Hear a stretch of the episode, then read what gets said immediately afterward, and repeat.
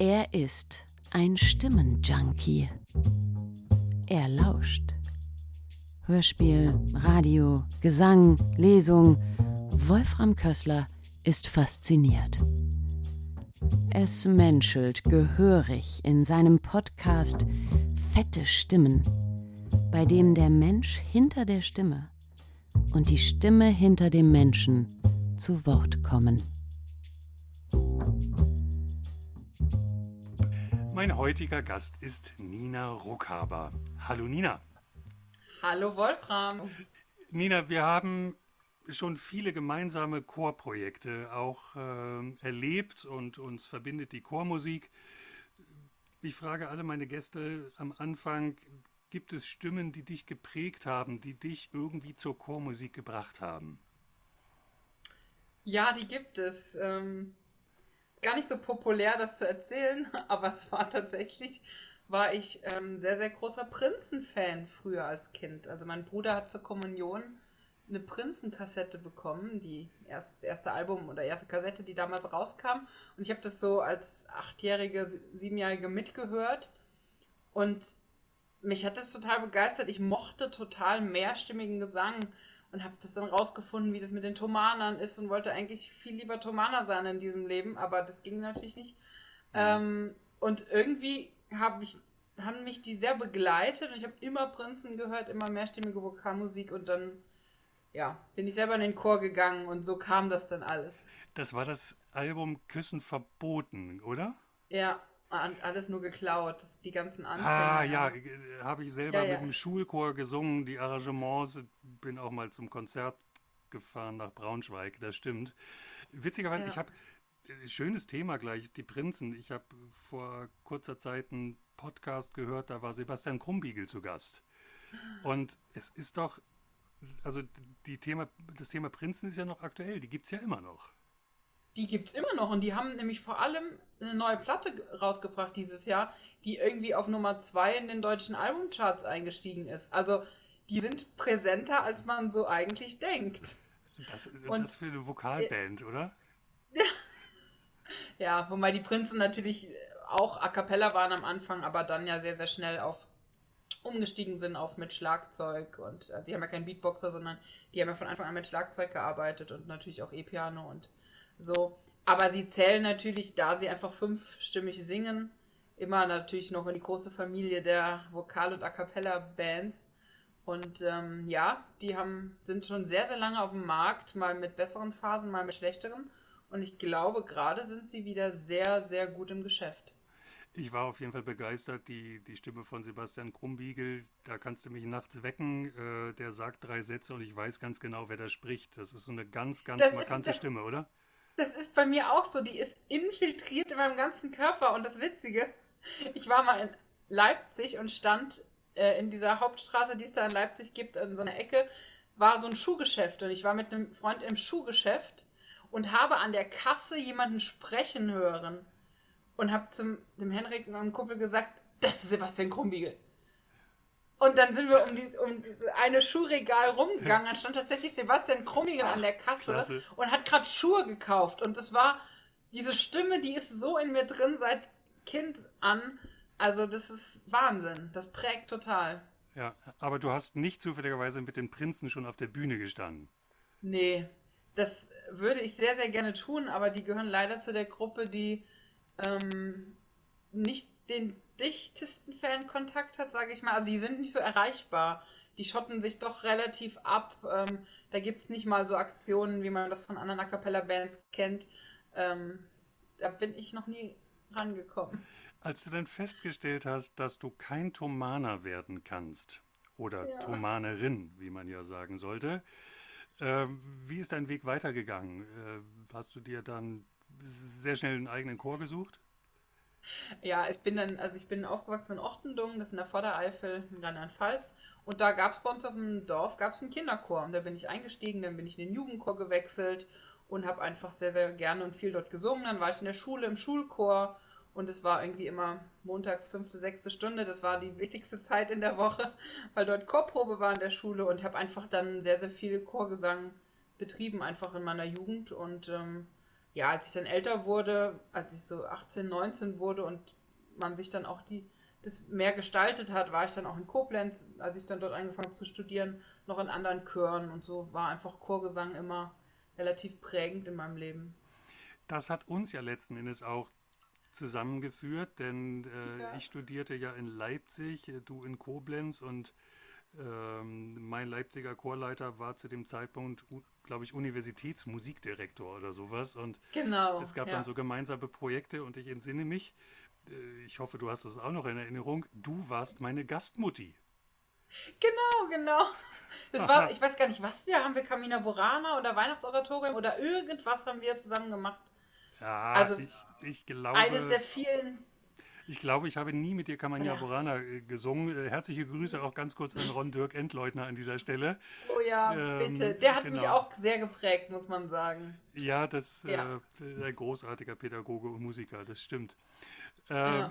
ja. du warst in Koblenz, Genau. Hm? Also wir hatten dieses, was auch immer, vielleicht war es auch Hamollmesse, ich weiß es nicht, ein Projekt gemeinsam.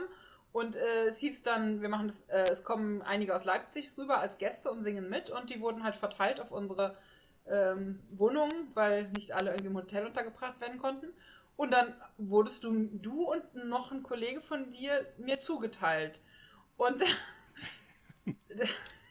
genau, und dann ich erinnere mich noch, dann standest du in meiner Wohnung und ich hatte, ich war ja zu der Zeit schon ausgeprägter A Cappella-Fan und hatte Viva Voce Postkarten an der Wand hängen. Und die hast du gesehen und hast gefragt, was hast du denn mit Viva Voce zu tun? Richtig. Und dann ähm, hatte ich gar nichts, aber ich war gerade zufällig zwei Wochen vorher auf einem Konzert von denen und hatte deswegen gerade eine Autogrammkarte von denen da. Und so äh, haben wir herausgefunden, dass wir beide eine Affinität zur Vokalmusik haben. Absolut. Äh, ich habe ja auch so ein bisschen A cappella-Erfahrung hinter mir und äh, bin ja auch mit den Prinzen äh, aufgewachsen, wie ich schon sagte. Also das ist eine ganz großartige Form der Musik. Du bist ja dann Mitglied in Freiburg vom Freiburger Jazzchor geworden.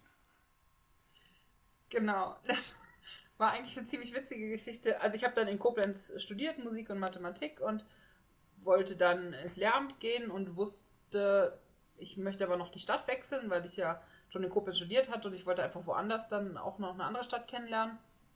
Und wo ich dann im Endeffekt mein Referendariat machen würde, war in dem Moment erstmal egal. Und für mich war dann das Kriterium, naja, geh halt in eine Stadt, wo ein guter Chor ist. Weil das war schon immer irgendwie so Zentrum in meinem Leben. Und ich kannte halt den Jazzchor Freiburg. Und ich habe tatsächlich in Mainz 2009 auf einem Festival, hm, ich weiß nicht mehr, wie das hieß, Europa... Vocal so Summit? ja, ja, genau. Ja. Vocal, Europäischer Vocal Summit. Ja Mhm. Das war irgendwie in Mainz, genau. Ja. Und da war ich dann, also als Konzertbesucher, und da war auch der Jazzchor Freiburg, beziehungsweise der Bertrand Kröger, der Chorleiter. Und dann habe ich den einfach angequatscht und habe gesagt, hey, ich würde gern in deinem Chor mitsingen äh, und ich wäre auch bereit dafür, nach Freiburg zu ziehen. Und dann sagte er so, naja, dann komm erstmal und mach mal die Aufnahmeprüfung, weil man hat drei Aufnahmeprüfungen im Jazzchor Freiburg. Oh. Und dann habe ich gesagt, ja, ja, das ist nicht so einfach. Ähm, und dann habe ich gesagt, ja, aber ich fahre doch jetzt nicht mit dem Zug irgendwie von Koblenz nach Freiburg, um dir eine Viertelstunde vorzusingen. Also das war damals so für mich, wie viel Geld soll ich denn bitte dafür ausgeben? Das ja. ist totaler Quatsch. Und sagte dann so, äh, aber wir sind doch jetzt beide hier, kann ich dir nicht jetzt gerade vorsingen, dann können wir uns diesen Schritt sparen. Und da war er irgendwie ganz baff und dann hat er gesagt, naja, warum nicht? Und dann haben wir uns nachmittags auf dem Festivalgelände in der Umkleide der Swingle Singers getroffen, weil das der einzige Raum auf dem Gelände mit Klavier war. Das war total abgefahren. Ja. Und dann habe ich in der Umkleide des Swinglesingers, die waren noch nicht da zu dem Zeitpunkt, die sind erst am Abend ja, Das wäre noch schöner, ja. Darf ich mal kurz? dann habe ich dort äh, spontan die erste Aufnahmeprüfung für den Jazzchor gemacht in Mainz. Und dann sagte der, und dann habe ich das bestanden und dann sagte Bertrand, okay, dann kannst du kommen. Und dann habe ich tatsächlich drei Monate, also dann war ich auch gerade beim Examen fertig in Koblenz. Und dann habe ich meinen Umzug geplant und bin tatsächlich nach Freiburg gezogen und bin in den Jazzchor eingestiegen. Und hattest auch einen Studienplatz sicher? Oder war das noch? Ja, ich hatte ja quasi meinen Abschluss in Koblenz gemacht und musste dann Referendariat machen. Ah, okay. Und habe dann mein Referendariat hier unten in der Nähe von Freiburg angefangen, ja. Habe einen Platz hier bekommen. Ich hatte ja Musik studiert. Mit Musik konnte man relativ sich den Ort aussuchen, weil überall Musiklehrer gebraucht waren. Und wie läuft dann so ein Vorsingen für den Freiburger Jazzchor ab? Was musstest ähm, du äh, zeigen, weißt du es noch? Ja, ja, also es ist tatsächlich auch unverändert noch die Prüfung bis heute. Das ähm, ist ganz witzig. Also man fängt erstmal an mit einem Stück, mit dem man sich vorstellen möchte. Jeder bringt irgendwie ein Lied mit, das trägt man vor, wo man sich einfach stimmlich präsentiert. Und danach gibt es kleine Aufgaben, die man zu lösen hat. Das geht von Jazz-Harmonien nachsingen, ein bisschen improvisieren über Jazz-Akkorde, Rhythmen klatschen, ternär, binär, vom Blatt singen, vom Blatt klatschen und einfach so verschiedene musikalische Aufgaben lösen, um damit der Bertrand oder ja, der Chorleiter herausfindet, ob man quasi mit dem Notenmaterial, mit dem Feeling, mit dem Jazz-Feeling, was in unserem Chor, der sehr, sehr rhythmisch angelegt ist, äh, gebraucht wird, ob man damit zurechtkommt. Und das ist quasi diese erste Prüfung, das ist quasi wie eine Eignungsprüfung. Und danach geht es ganz stur weiter mit zweiter und dritter Prüfung mit Stücken lernen, weil man muss einfach ein sehr, sehr großes Repertoire aufbauen im Jazzchor. Wir singen auswendig, drei bis vier Programme parallel haben wir. Und dann muss man diese Stücke lernen und äh, aufführen. Ihm das vorsingen. heißt, Probe oder Vorsingen 2 und 3 ist dann mit dem Stimmregister zusammen oder im mit Quartett? Einem pro oder? Stimme. Einer ah, pro ja. Stimme. Das heißt, man singt dann im Quintett diese Stücke vor und zeigt dann quasi, dass man in der Lage ist, sich diese Stücke anzueignen, weil es kommt ja nicht mehr alles in der Probe vor, weil der Chor kann ja die Stücke an sich. Ähm, und da geht es einfach darum, fleißig zu sein, sich die Stücke anzueignen und so zum Repertoire zu kommen und äh, dann bühnenfertig zu werden. Und und das muss man in einer gewissen Zeit lösen, also. Ja. Und ich sage immer, der härteste, der härteste Moment im Jazzco Freiburg ist der Einstieg. Jeder, wenn man dann drin ist, dann lernt man ja immer parallel alles ja. mit, dann ist gar nicht mehr so schlimm.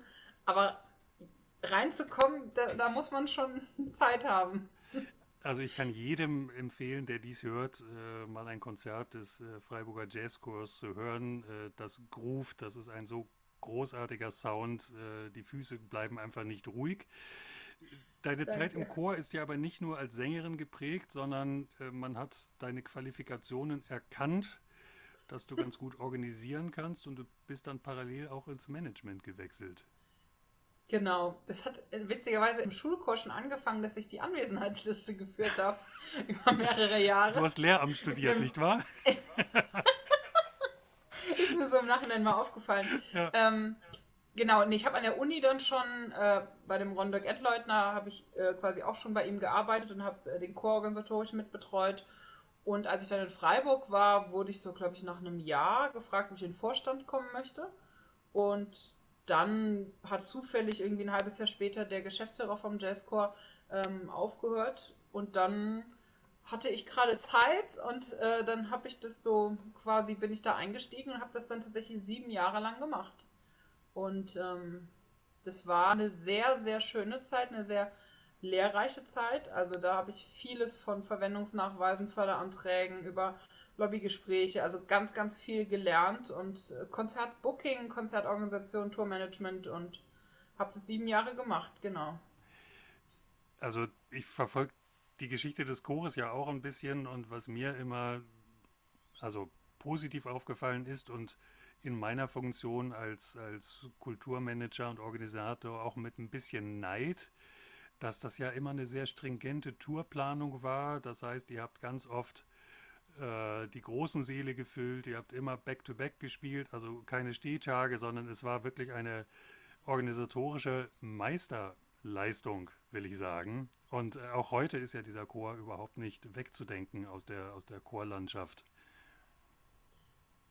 Ja, also das ist, das versuchen wir natürlich. Also ich meine, du bist selber Chormanager, du weißt, was ein Off-Day bedeutet für einen Chor. Der, dieser Off-Day ist vor allem sehr teuer, ja. weil es wollen 30 Leute schlafen, essen und irgendwie mit dem Bus umherfahren von Ort zu Ort. Und äh, sich quasi einen Off-Day in einer Konzerttour zu gönnen, ist äh, finanziell kaum tragbar. Deswegen haben wir immer versucht, und wenn es sieben, acht, wir hatten einmal zehn Tage am Stück, jeden Abend Konzert, ich glaube es war 2012 oder auf der A Cappella-Tournee im Herbst. Das war happig. Also da müssen alle mitziehen und ja, es ist eine Gruppe, die trägt mit einzelne Leute, ja.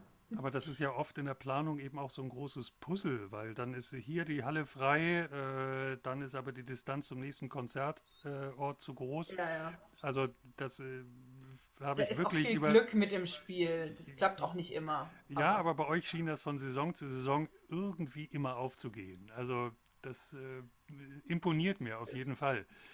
Du bist ja nun hast das lange gemacht beim Freiburger Jazzchor und äh, hast ganz viele weitere Aufgaben in der Chorszene ja übernommen und bist quasi aus dieser Chorlandschaft und Chorwettbewerbslandschaft ja überhaupt nicht mehr wegzudenken.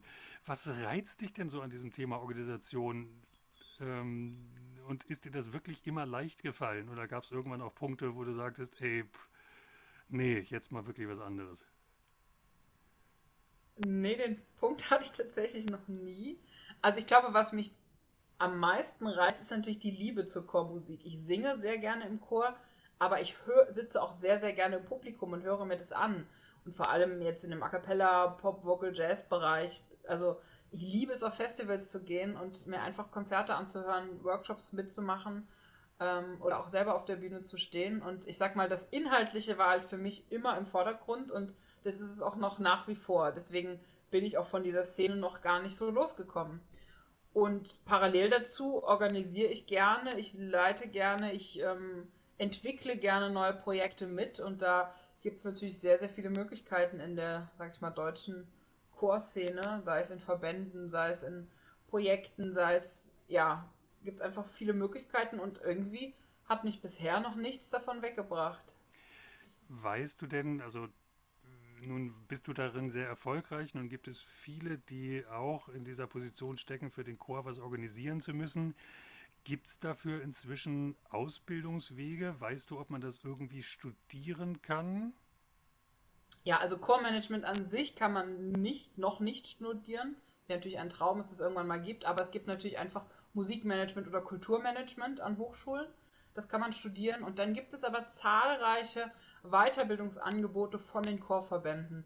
Sei es irgendwie von der Deutschen Chorjugend, wir haben Einstieg und Weiterbildung Chormanagement, also wirklich aus dem Ehrenamt kommend oder begleitend zum Studium. Da gibt es verschiedene Module. Es gibt bei den sehr aktiven Landesverbänden, beim Schwäbischen Chorverband zum Beispiel oder in NRW, gibt es ziemlich viele Fortbildungsreihen einfach zum Thema Chormanagement. Ich weiß, der RMJ hatte auch mal was in dem Bereich. Es gibt viel Musikrecht, Vereinsverwaltung. Also das habe ich auch alles irgendwie so abgegrast und überall mitgenommen und geguckt, wo konnte ich mich noch weiterbilden. Ähm, also es gibt schon sehr, sehr viele Anlaufstellen, wo man was mitnehmen kann, ja. Und die Leute sind ja dann auch auf dich aufmerksam geworden, ähm, hast deinen Weg gemacht, hast dann auch das Thema Bundesjugendchor mit begleitet. Äh, ein sehr spannendes Projekt, wie ich finde. Ähm, ich habe das mitbekommen, in Europa gibt es ja verschiedene Nationen, die so einen Auswahlchor für ähm, Sängerinnen und Sänger jüngeren Alters haben. Also mir fällt jetzt Frankreich ein, die Schweiz. Und mhm. es war ja in Deutschland viele, viele Jahre Thema, dass es sowas hier nicht wirklich gibt. Ähm, ihr habt das ja. irgendwie gemeinsam durchgeboxt und diesen Chor, der ist ja Realität geworden. Ja, also ich muss sagen, diese Geschichte um einen möglichen Bundesjugendchor, die gab es ja auch schon lange, also die Diskussionen darum gab es ja schon lange vor meiner Zeit. Äh, das hatte dann so ein bisschen eine Thema, also so ein verbandliche Schwierigkeiten, weil verschiedene Chorverbände in Deutschland halt einfach dachten, sie möchten dieses Feld besetzen. Ähm, und es gab länger den, den Deutschen Jugendkammerchor, aber die anderen, sage ich mal, Jugendbundesensembles, die waren alle im Deutschen Musikrat angesiedelt, sei es das Jugendjazzorchester. Ja. Ähm, und ähm, naja, und irgendwann ging es halt darum, okay, wann, wann fördert das Ministerium denn auch mal einen Bundesjugendchor? Und dann gab es irgendwann die Aussage, okay, dann, wenn sich alle Verbände im Prinzip einigen, wo der hingehört und wo er hinkommt. Und da gab es dann Wege und dann wurde dann entschieden, okay, der Deutsche Jugendkammerchor fließt über in den Bundesjugendchor und wird beim Deutschen Musikrat angesiedelt. Und ähm, das war ein Prozess, der über Jahre ging, viel in der Lobbyarbeit auch ausgetragen wurde. Und dann war es halt so, dass, dass, dass er endlich ankam quasi, dass die Gründung anstand und dann sind die Gelder gekommen vom Ministerium. Dann wurde die offizielle Stelle, ähm, die Projektleitungsstelle für den Bundesjugendchor ausgeschrieben, auf die, die inhaltlich sehr interessant war, aber ich hatte mich darauf nicht beworben, weil ich habe ja mein Umfeld, meine Jobs und so hier in Freiburg und ähm, Naja, und dann war die Bewerbungs äh, Bewerbungsfrist zu Ende und dann wurde ich von mehreren Seiten angesprochen, warum ich mich denn nicht beworben hätte. Unvorstellbar, dachten, das kann ich. Ich frage mich, warum nur. Weil viele dachten, ich würde mich darauf bewerben. Ja. Aber, ähm, und dann war klar, okay, bis dann die eigentliche Projektleitung eingestellt wird, weil die ja vielleicht auch noch einem anderen, also es wird noch ein Prozess von drei bis fünf Monaten sein, bis die Stelle final besetzt ist. Und dann hatte man mich gefragt, ob ich mir denn vorstellen könnte, bis die Stelle besetzt ist, wenigstens ähm, quasi das als Freiberuflerin zu machen. Und dann habe ich tatsächlich die Anfangsphase, ähm, also habe den Chor mit aufgebaut, habe Castings organisiert, wir haben die Stellenausschreibung gemacht, um die Chorleitung zu besetzen. Der Beirat wurde gekundet. Also ich habe quasi das alles mit in die Wege geleitet und dann in sehr, sehr gute Hände von der Caroline Wiese übergeben, die das ja sehr erfolgreich diesen Chor jetzt quasi auf dem Markt hat und hält. Ja, den wir auch hoffentlich bald wieder in Konzerten erleben können. Äh, wir werden sehen, wie sich das alles so entwickelt. Du hast ja deine Leidenschaft für die Chormusik auch im Privaten, sage ich mal, in, in, in Aktivität fließen lassen. Ähm, du bist wahnsinnig vernetzt, gerade natürlich auch in dieser Vocal Jazz, Rock, Pop, äh, Vokalszene. Was ist Ninas Voxbox? Ninas Voxbox, das ist etwas, was ich mir ausgedacht habe. Also es entwickelte sich halt so zur Zeit meines Studiums und danach, wo natürlich alle auf Facebook waren und wo man viel auf Facebook gepostet hat, dass ich sehr, sehr viel halt auf Konzerten war, auf Festivals, ähm, in dieser Vokalszene und habe halt ganz viel Fotos und Videos davon immer gepostet. Und irgendwann habe ich so gemerkt, naja, also ich habe ja auf Facebook auch Freunde, die jetzt vielleicht keine Affinität zur Vokalmusik haben. Und irgendwie war das dann irgendwie so, dass ich die aber damit dann so belagert habe. Ja. Und dann dachte ich mir, okay, nee, es wird jetzt so viel, ich brauche einen eigenen Channel dafür. Und dann habe ich im Prinzip eine eigene Seite gegründet und habe halt lange nach einem Namen überlegt und kam dann so mit einer Freundin beratend auf Ninas Voxbox. Mhm. Und dann habe ich das einfach gegründet, habe eine Facebook-Seite erstellt und habe gesagt, okay, ab jetzt sind quasi meine musikalischen Postings alle dort. Und habe dann parallel dazu auch eine WordPress-Seite, so einen Blog eröffnet und habe angefangen, einfach dort zu schreiben, wenn ich auf Festivals war. Und so hat sich das entwickelt. Ich habe Videos gepostet, habe mir Spiele ausgedacht. Und jetzt sind wir vier Jahre später, ähm, ein paar tausend Follower weiter. Und, ähm, und inzwischen schreibe ich oder werde ich von vielen Verbänden oder Organisationen angefragt, werde von Festivals eingeladen. Ich schreibe für Leute über, über mache Interviews, schreibe über Festivals und äh, rezensiere CDs und äh, mache relativ viel Auftragsarbeit inzwischen.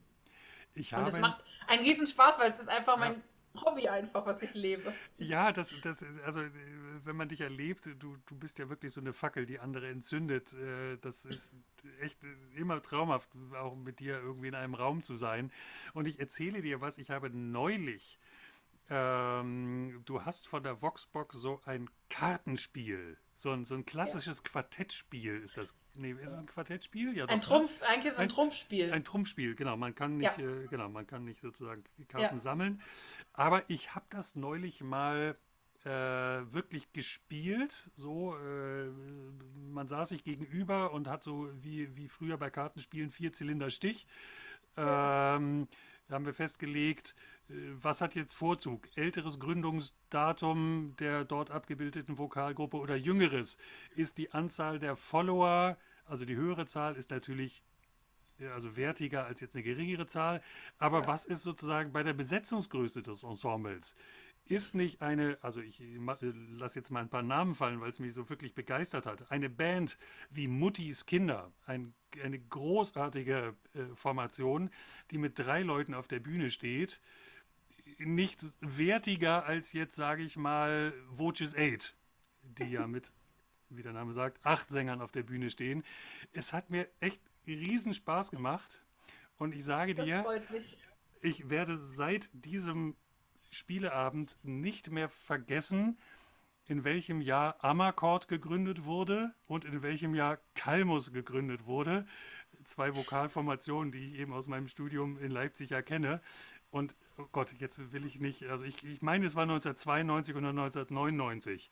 Wüsstest ja. du das jetzt alles eigentlich? Also nein, könnte ich nein, dich nein, jetzt nein, fragen? Nein, ich nicht ausrufen, nein. Aber was äh, wirklich eine super Idee, um sich so einen Überblick äh, über die deutsche Vokal-A Cappella-Landschaft, nein, international, Entschuldigung, da sind ja ganz viele internationale Gruppen auch dabei. Ja. Also es hat mir echt sehr, sehr viel Spaß gemacht und ich glaube, man kann das auch irgendwie bei dir noch bestellen, oder? Genau, man kann das äh, auf meiner Seite ninasfoxbox.de kaufen. Ein und es hat Geschenk mir auch total Spaß zu gemacht. jeder Gelegenheit.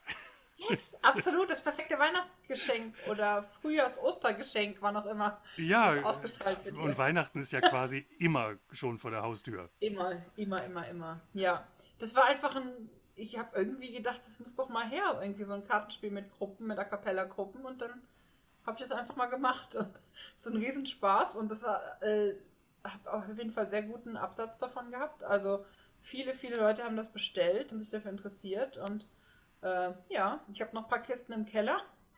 Ähm, aber ähm, erfolgreiches Projekt, absolut. Da gibt es ja bestimmt auch Mengenrabatte, wenn man jetzt als Chor äh, genau für die für die anstehende Weihnachtsfeier. Wenn dann wieder alle auf Tournee sind ja, irgendwann. richtig. Ja, wird kommen. Da glaube ich ganz ganz stark dran. Du hast äh, zum Thema Organisation fällt mir natürlich ein, du bist da im Breisgau oder im Schwarzwald ja auch mit im Team zu einem Festival, das den Namen Black Forest Voices trägt.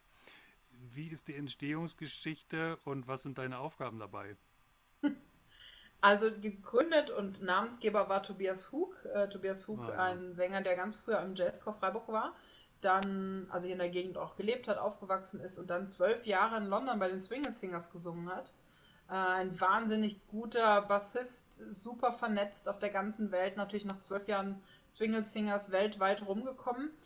Und ähm, ja, das war so ein bisschen auch sein, seine Aufgabe. Er hat mehrere A Cappella Festivals gegründet. Er hat ja Vocalmente in Italien gegründet.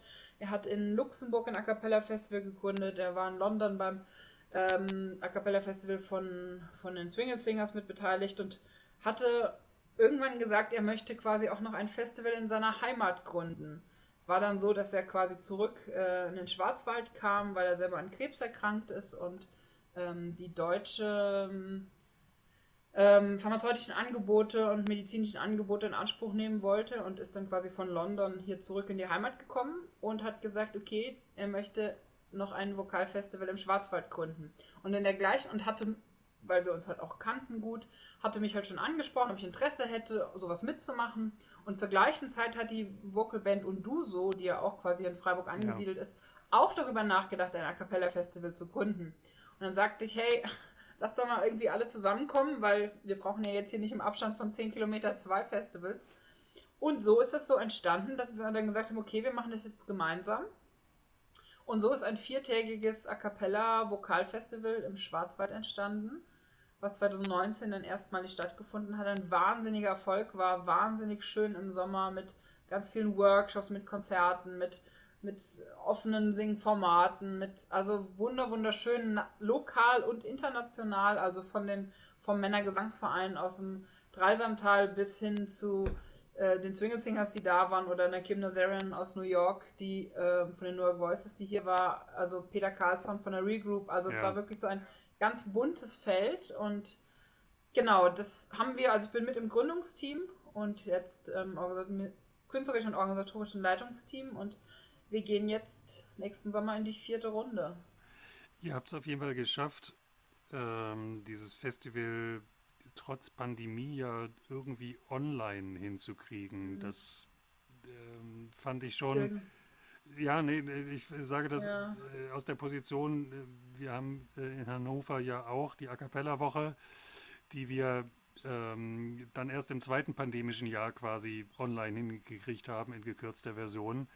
Und ich kann sagen, privat, ich habe immer so ein bisschen geguckt, wie macht's der Schwarzwald? So, weil, ne, weil da waltet so viel Kreativität bei euch in diesem Team. Das ist echt imposant und ich freue mich echt auf die nächste Ausgabe die aber hoffentlich wieder offline stattfindet.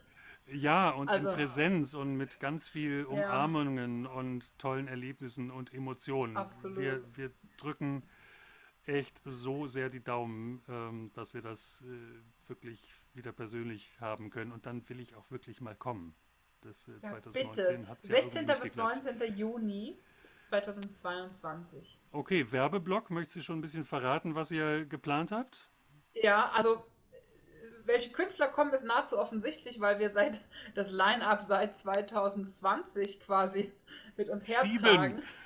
Schieben. Schieben. Ja, unser Lieblingswort. Schieben. Verschiebebahnhof, der, ja. genau. Also nee, wir freuen uns tierisch auf den kommenden Sommer, weil dann endlich die Band Rayaton kommen wird aus ah, Finnland. Ah, super. Es wird Akavinda da sein. Ähm, es werden wieder lokale Chöre dabei sein. Es werden wieder Dozenten dabei sein über Kim Nazarian, über Kevin Fox, über Morten Winter.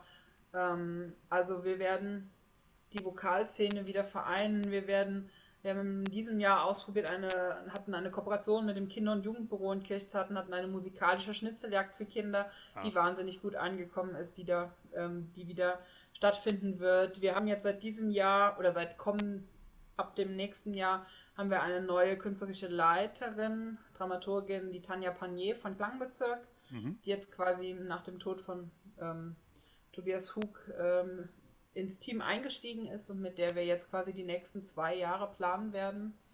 Und da entstehen gerade auch interessante neue Dinge und wir werden viele ein Kinderkonzert wieder haben. Wir werden wieder Festivalchor ist wieder am Start, viele, viele Workshops. Also es ist wieder wir planen vier muntere, bunte Tage.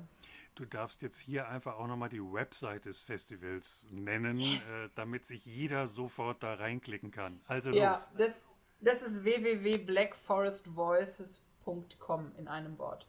Okay, das äh, klicken wir doch alle gleich mal an.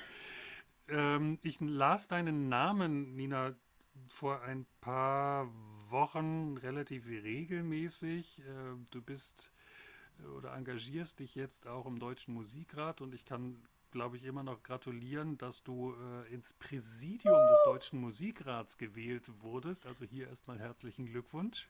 Dankeschön.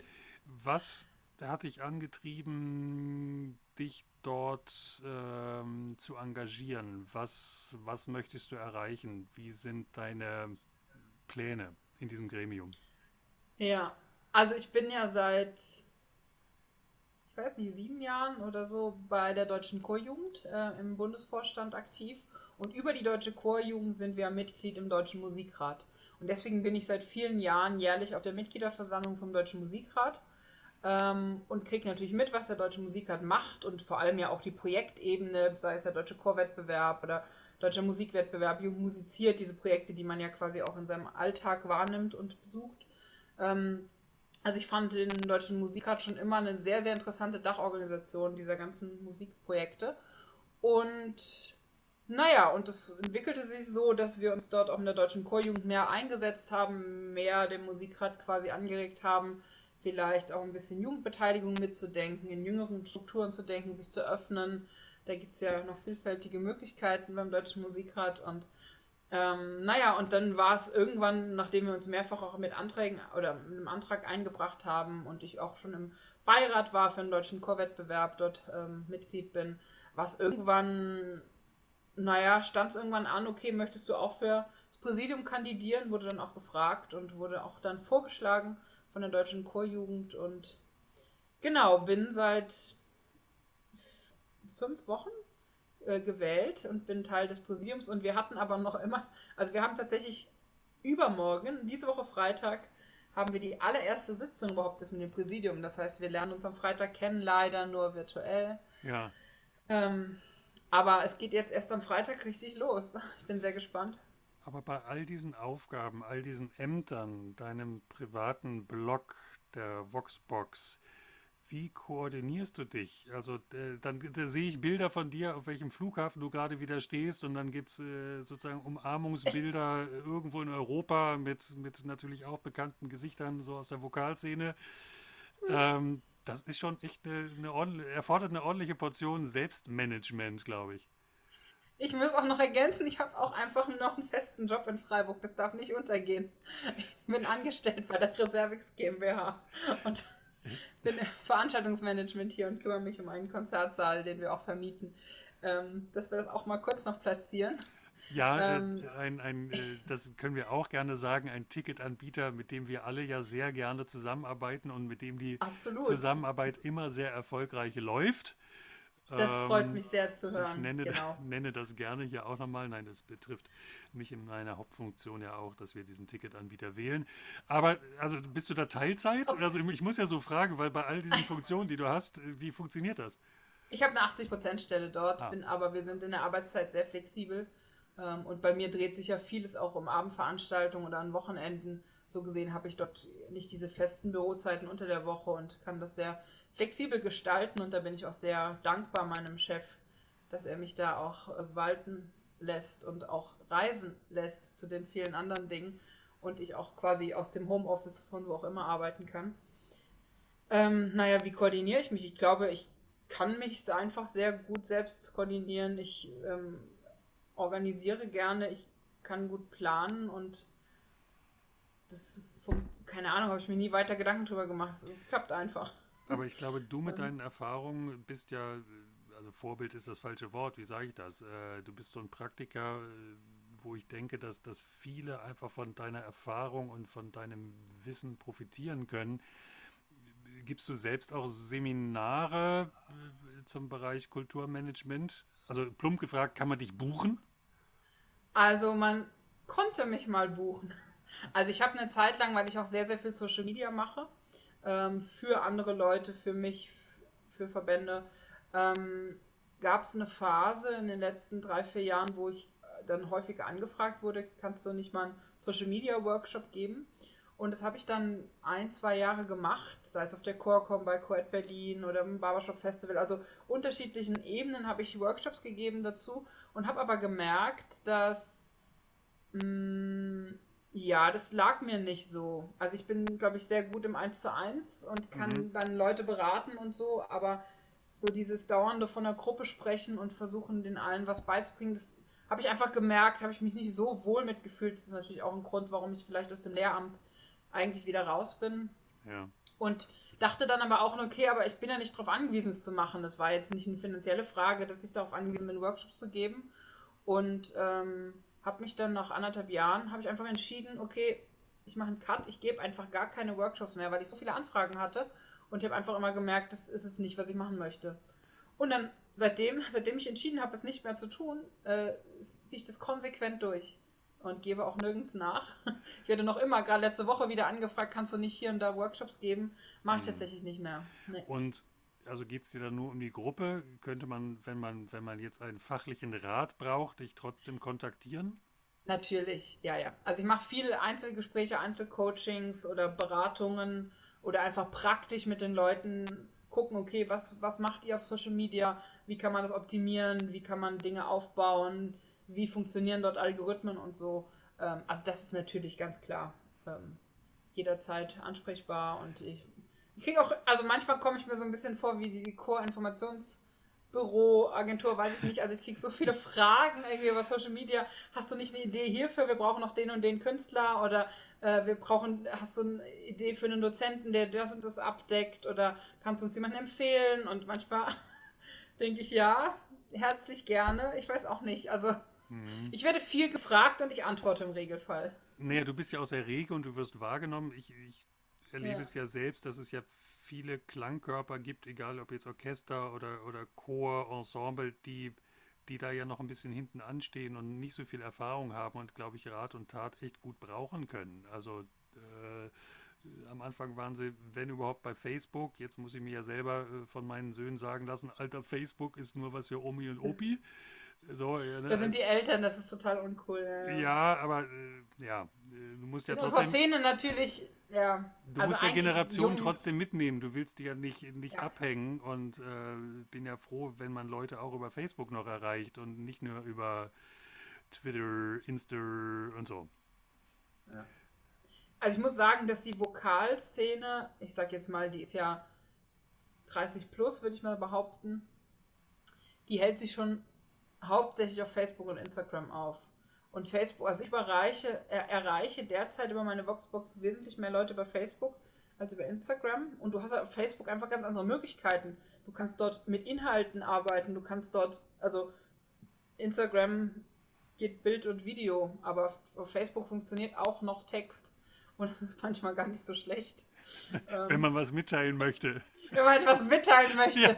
Und sich nicht andauernd selber ins Bild halten möchte, um etwas darzustellen, ja. finde ich es ganz praktisch, dass Facebook auch noch, noch mit vielleicht drei Sätzen Text arbeiten kann. Und ja. ähm, deswegen finde also ich selber merke einfach, dass unsere Szene einfach auch noch sehr, sehr stark auf Facebook ist. Ähm, und ich meine, ja, auf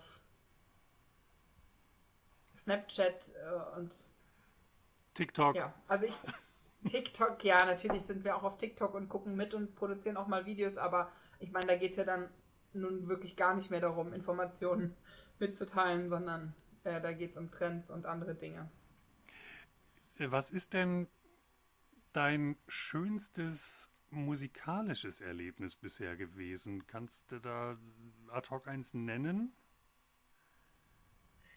Also ich würde zwei nennen. Und ich vermute, ich... eines weiß ich.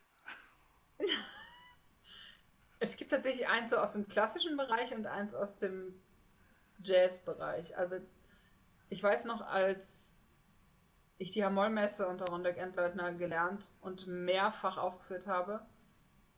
Und also wenn du das ganze Werk durchgestanden hast und dann irgendwie beim Donano bis Pazem angekommen bist, also ich weiß nicht, wie, wie, wie man da keine Gänsehaut kriegen kann. Ich, also das ist eins der bewegendsten äh, musikalischen Erinnerungen, die ich habe, quasi die Hamollmesse zu singen. Darf ähm, ich da also, ganz kurz einhaken, weil, weil hättest du mich das gefragt, würde ich das auch nennen, eben unter diesem gleichen künstlerischen Leiter ähm, ja. Jahrtausendwende, 99 auf 2000, Hamollmesse in Leipzig und Ron hatte es so getaktet, dass um Mitternacht, also sprich zur Jahrtausendwende, das Dona Nobis Pacem erklingen soll.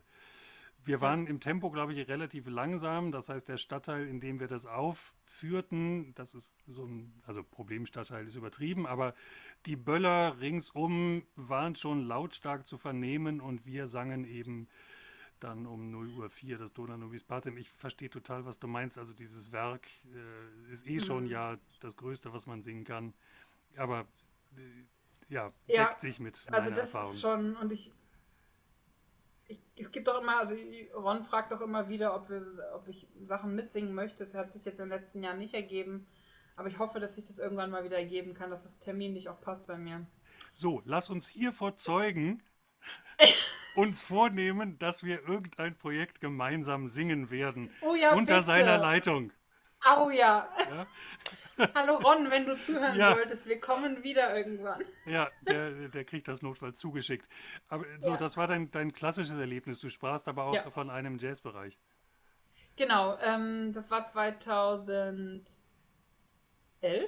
Mein erstes Jahr im Jazzco Freiburg. Äh, das war eins, oder 2012 war es. Ähm, die ersten Jahre hatten wir die Ehre, mit Bobby McFerrin auf Tour zu gehen. Er hat ein neues Album produziert, Vocabularies, zusammen mit Roger Trees. Und es hatte, war sehr choraffin, das Album. Und wir durften in Europa in mehreren Städten das mit erst aufführen. Unter anderem waren wir in Wien und in Zürich, glaube ich, in Lörrach, also unterschiedliche Städte. Und bei einem Konzert Bobby McFerrin saß häufiger vorne auf der Bühnenkante und hat so ein bisschen rumimprovisiert. Und, und genau das meine ich. Ich hatte recht. Ja. Erzähl weiter. Genau das meine ich. Er drehte sich zum Chor um ja. und hielt ein Mikro in die Luft und sagte, hat irgendjemand Lust, also auf Englisch natürlich, hat irgendjemand Lust mit ihm zu singen? Und also in Schockstarre und ich einfach sofort losgemarschiert und habe mich auf die Bühnenkante neben Bobby McFerrin gesetzt. In, ich glaube, es war in Wien, ausverkauftes Konzerthaus. Dann reichte man mir ein Mikrofon und dort saß ich nun alleine neben Bob McFerrin und wir haben, ich weiß nicht wie lange, anderthalb Minuten oder zwei, weiß ich nicht, zusammen gesungen, was improvisiert. Und das hat zufällig auch jemand im Publikum aufgenommen. Ja. Relativ verwackelt, aber es gibt eine Aufnahme, die man auf YouTube sich anschauen Richtig, kann. Richtig, genau. Das ist, wenn man und dich erleben will als Sängerin, ist das ein, ein wirklich ein ganz wundervolles Beispiel. Ja, und das werde ich einfach nie vergessen seine dunklen Augen, die einen nur so anschauen und, und ja. äh, aufmuntern, sagt, sing einfach. Ja. Ja. ja, genau diese, diese Situation äh, hätte ich vermutet, dass du sie äh, nennst. Nina, wir nähern uns dem Ende. Ich Schon, okay. aber, ja, aber ich habe eine Frage. Ich habe noch eine Frage, die stelle ich allen. Mal angenommen, es gibt ein Leben draußen im All. Und du, du äh, kannst eine Kapsel rausjagen mit irgendeinem Musikstück deiner Wahl, von dem du meinst, es muss dem Leben da draußen vorgestellt werden, um zu zeigen, was Musik an Emotionen bedeuten kann, welche Macht die Musik hat. Welches Musikstück würdest du in diese Kapsel packen? Kann, muss nicht vokal sein. Kann natürlich. Es ist auf jeden Fall vokal. Ähm. Es wärst nicht du, richtig.